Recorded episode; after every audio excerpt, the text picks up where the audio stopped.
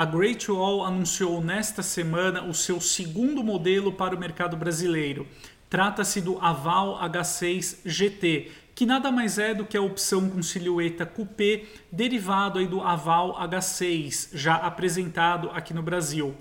Então, o Aval H6 GT ele chegará ao mercado brasileiro ainda neste primeiro trimestre de 2023, somente com mecânica híbrida plug-in. A Great Wall não entra em detalhes ainda sobre a potência e torque do modelo, mas antecipa que ele será capaz de acelerar de 0 a 100 em menos de 5 segundos e terá uma autonomia em modo elétrico na faixa de 170 km.